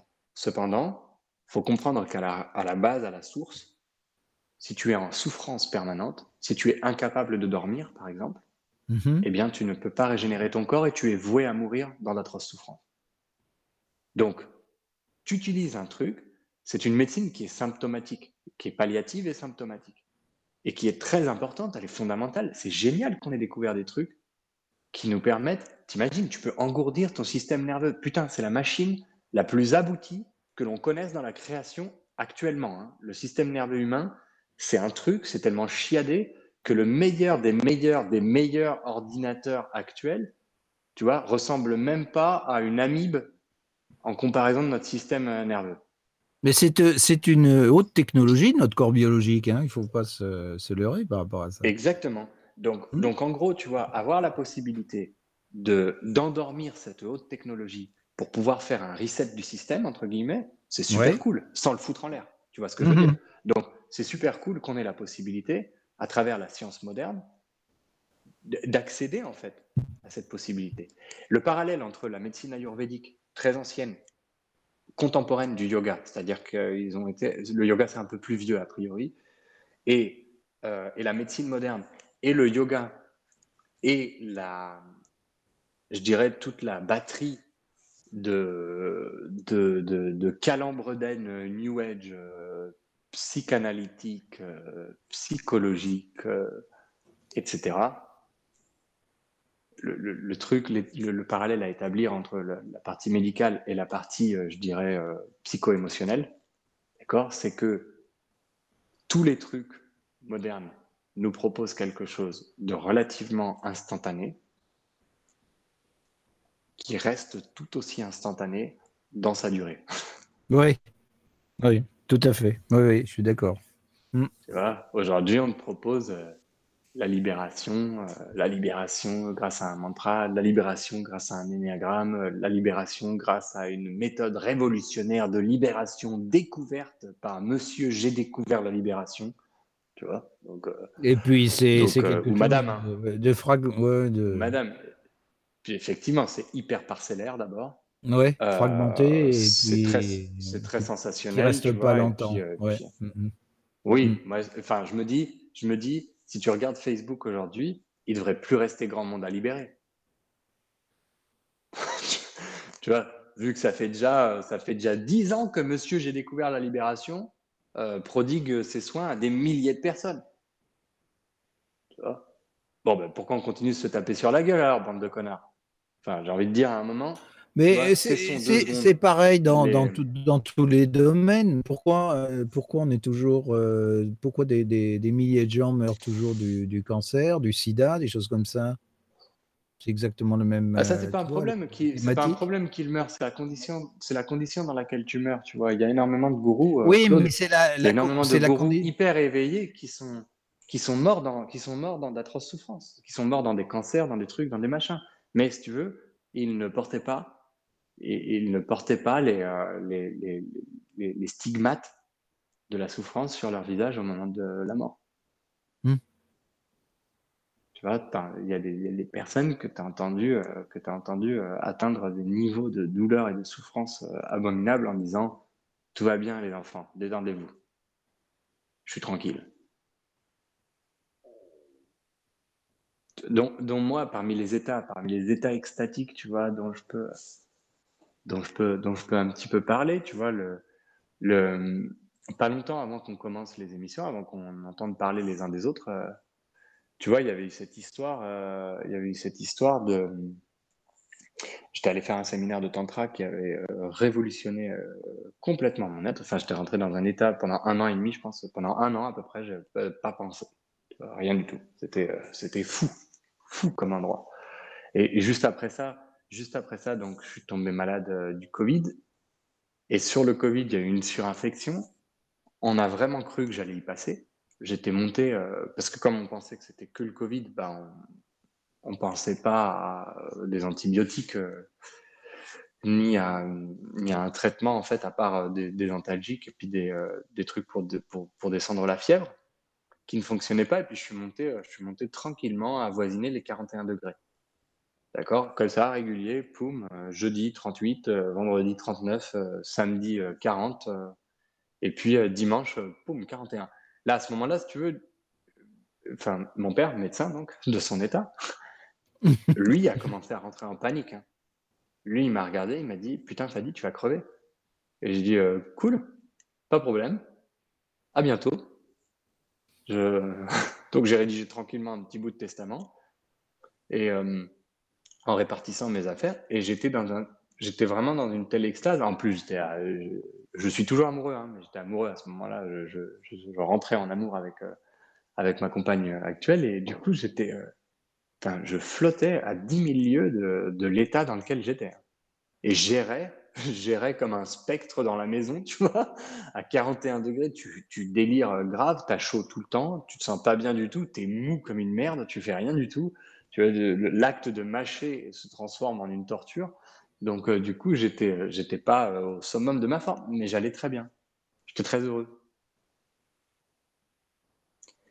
D'où l'idée de, d'où l'idée de, de, comprendre le parallèle que j'essayais d'établir, c'est les trucs un petit peu révolutionnaires de wouh, youpi, tu vas voir, hop là, respire 36 fois, jette-toi dans la glace et tu vas voir, tout ira bien dans ta vie. Bon, peut-être, tu vois, peut-être. Mais le yoga, le yoga en tant que discipline visionnaire, en tant que vision, c'est-à-dire pas euh, monter sur un tapis, faire des postures pour euh, un magazine, Oui, oui, Euh, oui, tout à fait. Hmm. le, yo- le yoga, ça fait 6000 ans qu'ils bossent là-dessus. Donc, tu vois, on- ils, ont, ils ont du matos derrière eux. hein. Ils, ont, ils, ont du, ils ont de l'expérience. Et il y a quelque chose, il y a une batterie de pratiques éprouvées. Il y a des, il y a des lignées, il y a pléthore d'illuminés derrière. C'est fonctionnel. Ça, c'est, ça, c'est sûr. Et, ça s'applique, attention, hein, cette, euh, cette remarque-là s'applique à ce que l'on considère aujourd'hui comme du yoga. C'est-à-dire, il y a des personnes, moi inclus, qui pratiquent euh, une certaine, je sais pas, par exemple l'Ashtanga Vinyasa, tu vois, qui est une pratique qui existe depuis 1930 uniquement. Hein, donc, situons-nous deux secondes, les copains. Euh, et qui est religieusement, dogmatiquement pratiqué par tout un tas de gens, tu vois. tous les jours, faut monter sur le tapis, faire des postures complètement impossibles pendant 1h30, suer comme un bœuf, tu vois, en te mettant, euh, en te mettant à l'envers euh, avec l'orteil gauche euh, au coin de l'oreille droite, et, et, et considère ça comme étant une voie d'éveil. Bah, euh, je sais pas, en disant oui, c'est du yoga, c'est ancestral, c'est non, c'est pas ancestral. Enfin, faut, faut regarder un petit peu. Et il y a même du pareil, yoga, je sais pas ce que tu en penses. Tu, tu sais, il y, a- il y a du yoga euh, guidé. Par exemple, moi j'ai une, enfin c'est une méthode, hein, je l'ai pas utilisée. Hein, par contre, c'est une méthode qui s'appelle Yoga Nidra. Et en fait, euh, donc c'est un MP3 hein, et t'es guidé pour faire tes séances de yoga euh, chez toi tout seul. Ouais, ben moi je, ouais, j'enseigne le Yoga Nidra. Ça c'est magique aussi. Ben, ça c'est un ouais. truc de ouf. Le Yoga Nidra, le Yoga Nidra, si tu veux, Michael, là par contre on s'approche, on s'approche effectivement de quelque chose d'hyper fonctionnel. Le Nidra, ça provient du tantra, ça provient d'une pratique tantrique qui s'appelle le Nyasa. Oui. Nyasa, c'est le c'est la rotation de la conscience. C'est le placement de la conscience dans divers endroits. Et en gros, c'est une rotation ou un... C'est une rotation ou un déplacement? Bah, euh, c'est la même chose. Au bout d'un moment, à force de faire des déplacements, euh, non, tu, bah, tu reviens pas au point. non. ah, euh, oui, non. en principe, quand le, le, champ de conscience se déplace, c'est toujours dans un sens. Il revient jamais au point zéro. Hein. Ah, euh, ouais, alors ça dépend. Si tu si arrives à l'absolu, tu arrives au point zéro. Et du coup, le, terme rotation, on l'utilise, Claude. Le terme de rotation, on l'utilise parce que tu pars, par exemple, de l'orteil, euh, du gros orteil du pied droit, tu vois, et tu termines dans le gros orteil du pied gauche, et tu repars encore. C'est dans ce sens-là, c'est dans ce sens-là le, sens de, de, rotation de la conscience. Oui. Euh, et, je parle de rotation physique, hein, là, de trucs très. Euh, et le nidra, le nidra, effectivement, ça, c'est une technique, Mika, qui est, euh, qui est ouf. Je te la recommande vivement. Hein. D'ailleurs, oui, non, mais en fait, c'est ça. en fait, je t'avais dit qu'un de ces quatre, je proposerais un yoga nidra. À la oui, oui, oui, mais non, mais justement, en fait, bah, tu vois, tu parles de ça.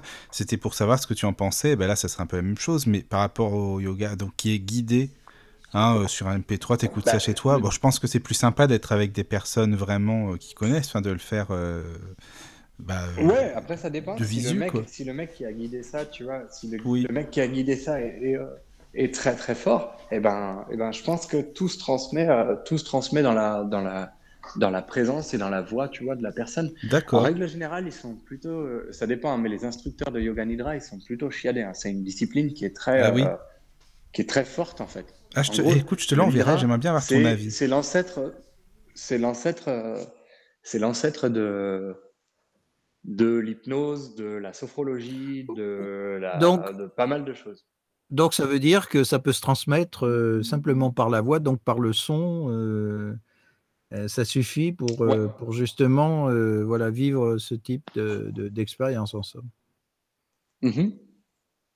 Le, yoga nidra, c'est un, un, travail.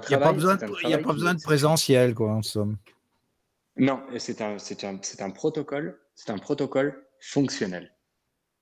C'est-à-dire que, tu vois, j'ai le livre du Yoga Nidra, c'est marrant là que vous en parlez, j'ai le livre devant moi, d'accord Et donc, euh, Swami, Swami Satyananda Sarasvati, le, Swami, le, moine qui a, enfin, le, yogin qui a, qui a disons, un petit peu épousté cette, cette, cette, pratique et l'a remise au goût du jour, lui décrit, euh, décrit quelque chose que je peux vous lire.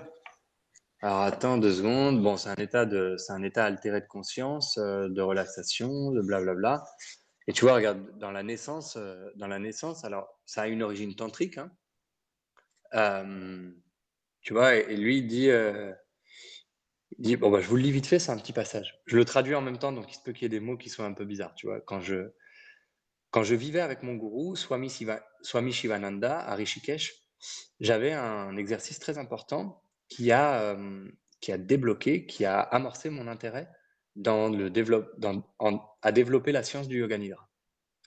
J'avais été, j'avais été indiqué pour surveiller une école de sanskrit où de jeunes garçons apprenaient à chanter les Védas. Les Védas, ce sont les hymnes, les hymnes ancestraux de la, de la, de l'Inde. C'était, c'était ma charge, c'était mon travail de rester éveillé toute la nuit pour euh, garder la nuit, j'étais veilleur de nuit, pendant que l'acharya, acharya c'est le, le, responsable en fait, c'est le, c'est le premier responsable de, la, de l'école, euh, n'était pas là. À 3 heures, je tombais en sommeil, dans un sommeil profond, et je me réveillais à 6 heures. Euh, je me réveillais, je repartais à l'ashram. Pendant ce temps-là, les garçons, les garçons se levaient à 4 heures du matin, euh, se douchait et chantait les, euh, les prières en sanskrit, mais je ne les avais jamais entendues. Quelque temps plus tard, euh, mon ashram s'étant élargi, les, les, garçons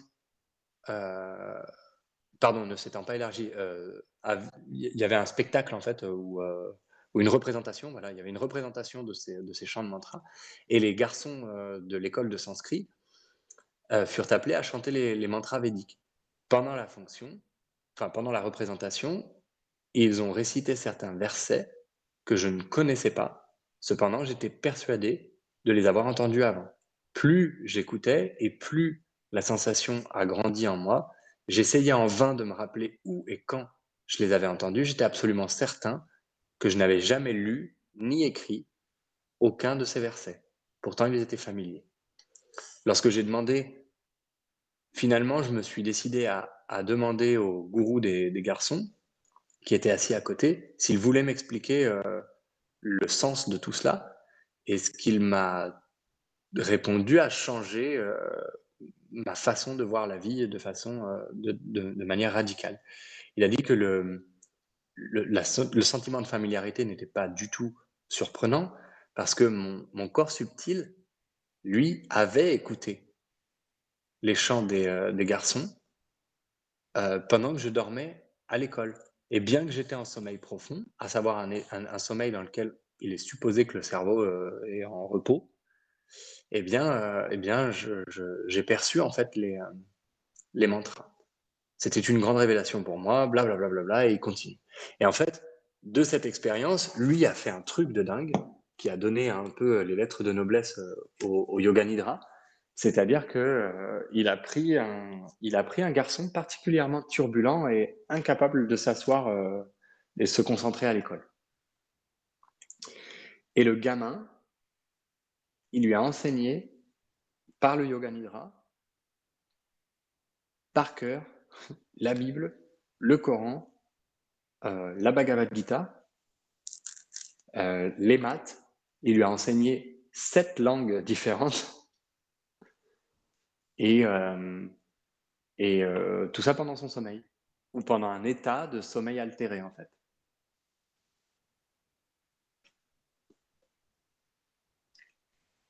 Donc voilà pour, euh, voilà pour l'histoire du Nidra. Ça, c'est très cool que tu en parles, Michael, parce que tu vois, ça permet de, ça permet de mettre vraiment de mettre un exemple sur, sur, ce, sur ce sur quoi je voulais conclure l'émission, à savoir, il s'agit d'une batterie d'une batterie, d'une panoplie de pratiques et de techniques éprouvées. C'est des trucs, c'est des trucs, c'est fonctionnel. C'est fonctionnel, ça veut dire que ça, fonctionne quand, euh, quand euh, effectivement tu, euh, tu pratiques. Tu sais que c'est marrant ton histoire là, de justement de d'enseigner pendant son sommeil. Parce que ça me rappelle un, truc que j'avais lu, c'est par Edgar Cayce à propos de l'Atlantide, justement, où les enfants en Atlantide n'étaient pas laissés aux parents. Ils quittaient les. Bon, ils étaient élevés par, par des éducateurs et pendant l'enseignement, ils les mettaient en état d'hypnose, comme ça, en état de sommeil, et ils leur enseignaient de cette manière-là. Ce qui fait mmh que voilà, ils avaient des connaissances énormes comparativement à nous qui nous crevons à l'école euh, pour essayer de retenir euh, retenir euh, des trucs de base. Ouais. des trucs de base. Ou des choses qui des choses qui nous intéressent pas, ouais. Et je sais qu'il y avait un truc, il y avait quelque chose qui avait été expérimenté justement par rapport à ça, par rapport à l'hypnose, et ça marchait très bien. Seulement, il y a eu des polémiques disant que oui, si on mettait les enfants en état d'hypnose, on pouvait les manipuler, gna gna, etc. Enfin, ça avait fait toute une histoire. Oui, c'est très, très interventionniste. Ouais. Voilà. Et par contre, ça, ça marchait merveilleusement bien. C'est-à-dire qu'un enfant qui, qui, était éduqué de cette manière-là était nettement supérieur à celui qui suivait des cours traditionnels. Quoi. Mmh Là, ça me ramène, euh, tu vois, cette remarque, euh, cette remarque que tu fais, elle me ramène un petit peu au début de notre, euh, au début de notre, notre, notre entretien, notre émission aujourd'hui. Posons-nous deux secondes la question, qu'est-ce qui est important? Et moi, il y a une chose, tu vois, au début, je me suis posé cette question, je, je vous donne mes réponses, après, vous pourrez me donner les vôtres, tu vois, mais ce qui est important, c'est d'être heureux, pas de savoir, Et, euh, et par-delà ça, je me suis posé la question, ouais, mais alors, heureux, heureux, bah, du coup, comment Pour être heureux, il y a un aspect fondamental, c'est d'être en paix. Hmm. Tu ne peux pas bâtir de bonheur sur quelque chose d'agité, sur quelque chose de, de non conforme, sur quelque chose qui s'oppose constamment ou qui fait l'éloge constamment.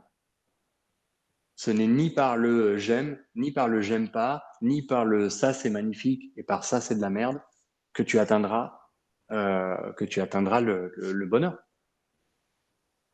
Parce que tu n'es pas calme. Je, suis assez, d'accord avec, avec mmh. ce que tu dis, mais le problème, c'est qu'on vit dans un monde qui est assez turbulent quand même, hein, donc euh, c'est pas évident. Bah, d'où l'idée, d'où l'idée, effectivement, de trouver, de trouver des pratiques. Si ça n'est pas inné chez toi ou chez moi, de trouver des, euh, de trouver des solutions. Mmh. Mmh. Ces solutions au début, ces solutions au début, très souvent, elles vont avoir une vocation, euh, une vocation progressiste avec tu vois, une approche mentale. C'est pour ça que le, mental n'est pas condamné du tout, parce que c'est grâce à lui, non d'une pipe, que on, va se motiver à faire un truc. Ah bah oui, euh, le, mental, l'ego sont pas condamnés. Hein. De toute façon, ils font partie de notre personnalité. Mhm. Et j'aime beaucoup le j'aime beaucoup l'adage qui dit euh, qui dit euh, le mental est un excellent serviteur, mais un effroyable maître. Et donc, euh, du coup, c'est juste. Mmh. T'imagines, c'est un truc de fou. On dispose, on dispose, euh, on dispose euh, à portée de main. C'est pour ça que j'employais ce terme abruti, mais je, m'inclus dedans. C'est-à-dire que n'importe quel abruti sur cette planète dispose à sa disposition le système le plus abouti, la machine biologique la plus aboutie qu'on connaisse, en termes de cognitif, en termes de mémoire, en termes de, de, dynamique d'apprentissage, de transformation, de, mémorisation, de, de, transformation, je l'ai déjà dit. Et donc, n'importe qui dispose de ça. Heureusement qu'on heureusement ne veut pas éteindre ça. Parce que le mental, c'est le centre de pilotage. Donc, euh, du coup, euh, le seul truc, c'est quel usage t'en fais? Tu vois, quel usage t'en fais? C'est pareil. Tu, peux faire plein de choses avec un marteau. Tu peux éclater la tronche de ton voisin et, tu peux construire une très belle, très belle maison pour toi, ton voisin et tous les autres. Donc, euh, donc ça nous, ça nous, tu vois, c'est quelque chose que je trouve, euh, que je trouve assez, euh, assez spectaculaire. C'est grâce à ça que tu rentres dans une voie, que tu commences à expérimenter, que tu te poses la question d'abord. Tu te poses la question grâce à ton mental de putain, mais qu'est-ce que je fous là? Euh, et, après, pourquoi je suis pas heureux? Et après, si, ça, si, ça, ça. Puis bon, a priori, si tu es, si, un peu débrouillard, tu, résous, tu résous assez facilement et rapidement le, problème. Et d'aujourd'hui, grâce à Google, tu peux, tu peux apprendre les, les pratiques tibétaines médiévales depuis chez toi sans sortir de, ton, de, ton, de, ta Vienne, de ta Vienne natale, tu vois.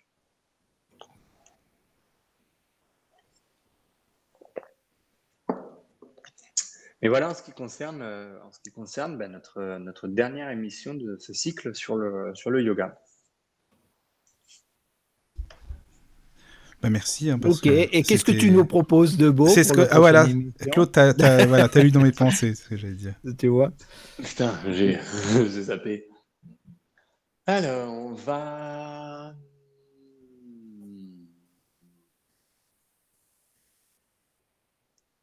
Eh bien tiens, on va pratiquer un truc sur le son. Ah, Alors, moi j'ai juste besoin que vous me disiez, juste besoin que vous me disiez, Claude et, euh, Claude et Mika, si là, si là on entend convenablement de chez vous. Oui, mais tu vois, on a une perte de son. Non, mais ça devrait être, ça devrait être plus soutenu, ça devrait pas partir euh, et puis euh, diminuer. Ah, si, parce que l'instrument fait que ça diminue. Ah, ouais, bah mais, d'accord, non, mais bah, même, le C'est pas ça, non, mais même, c'est que le micro, lui, il considère que ça sature, donc il baisse. C'est comme si nous, on crie dans le micro, il va baisser forcément le son. Ça, c'est normal. Oh bah non, moi je peux crier dans mon dans mon. Ah bah toi tu peux gueuler, toi, ça te fait. il va pas baisser du tout, je te dis. Ah oui, hein. moi je pense qu'il devrait. Mhm. enfin, ouais. Bon. Mais on entend quand même, Fadi, hein, ça va. Très bien. Alors, du coup, ce qu'on va faire, voilà. Alors là, on entend, oui. Là, oui. Ok. Je vais commencer. Je vais commencer. Je vous explique le, le déroulé de la pratique parce que je vais pas trop parler en fait pendant la pratique. Le déroulé de la pratique est le suivant. Je vais poser, euh, je vais poser trois notes sur la shruti, trois ré. D'accord? Ré 3, Ré 4 et Ré 5. Et en fait, à mesure, à mesure qu'on va avancer dans la pratique, je vais inviter tout le monde, euh, auditrices et auditeurs et, vous, à se concentrer uniquement sur le son. D'accord? À chaque fois que les pensées commencent à s'agiter, à chaque fois que tu, reviens sur le son. Ça va pas durer longtemps, ça va durer 2-3 minutes. Et en fait, plus ça va aller, plus le son va se préciser et va se réduire à 1. Et tout à la fin, lorsque le son s'arrêtera, d'observer ce qui suit instantanément l'arrêt du son. C'est clair comme instruction? Oui, oui. Oui, c'est Simplement bon. attentif bon. à ce qui se passe. Super. Bien, on est parti. Et puis, euh, je pense qu'après une petite minute d'observation euh, de l'arrêt du son, je, je- je- je reviens et, euh, et on clôt. Concentrez-vous simplement sur votre posture dans un premier temps. Posez-vous, observez comment vous vous sentez au niveau de vos épaules, au niveau de votre poitrine. Trouvez un espace de, relative détente. Si vous êtes assis sur une chaise, euh, que vos pieds soient bien posés au sol. Les croisés de préférence, mais euh, s'ils sont croisés, qu'ils se reposent, qu'ils ne soient pas en appui l'un sur l'autre ou gênants. Si vous êtes allongé, bah, profitez de la posture allongée pour chercher vraiment la détente totale des bras, du ventre, des jambes, de la mâchoire inférieure, des yeux, le visage détendu, relâché, les épaules décontractées.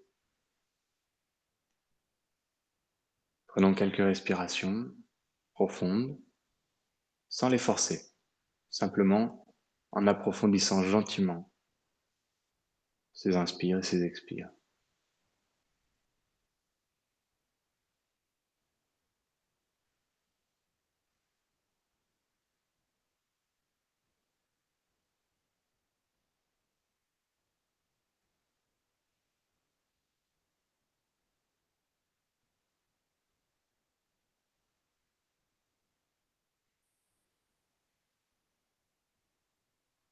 Quelle que soit la qualité du son,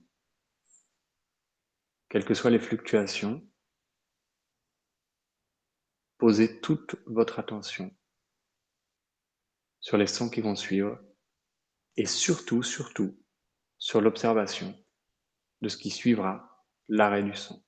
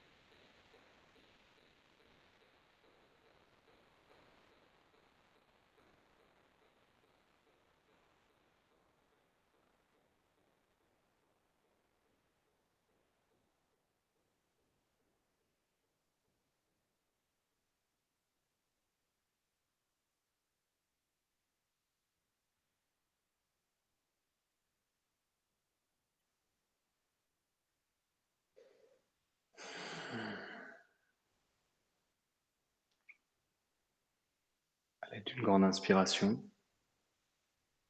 sans vous agiter. Remplissez vos poumons. Laissez vos yeux s'ouvrir.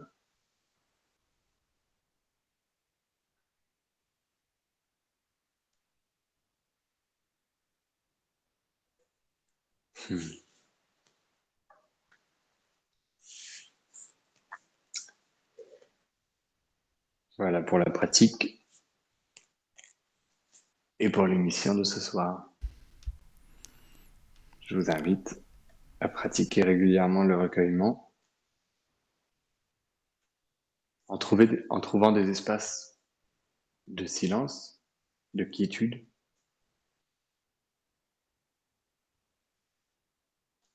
Après les moments d'agitation, de foule, d'excès de bruit ou d'activité.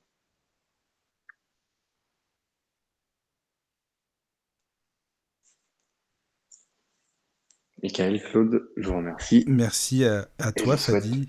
Merci, Claude. Une, excellente soirée à toutes et à tous. Eh bien, euh, moi aussi, je vous remercie à tous les deux. Euh, excellente soirée aux auditeurs, auditrices. À bientôt. À bientôt.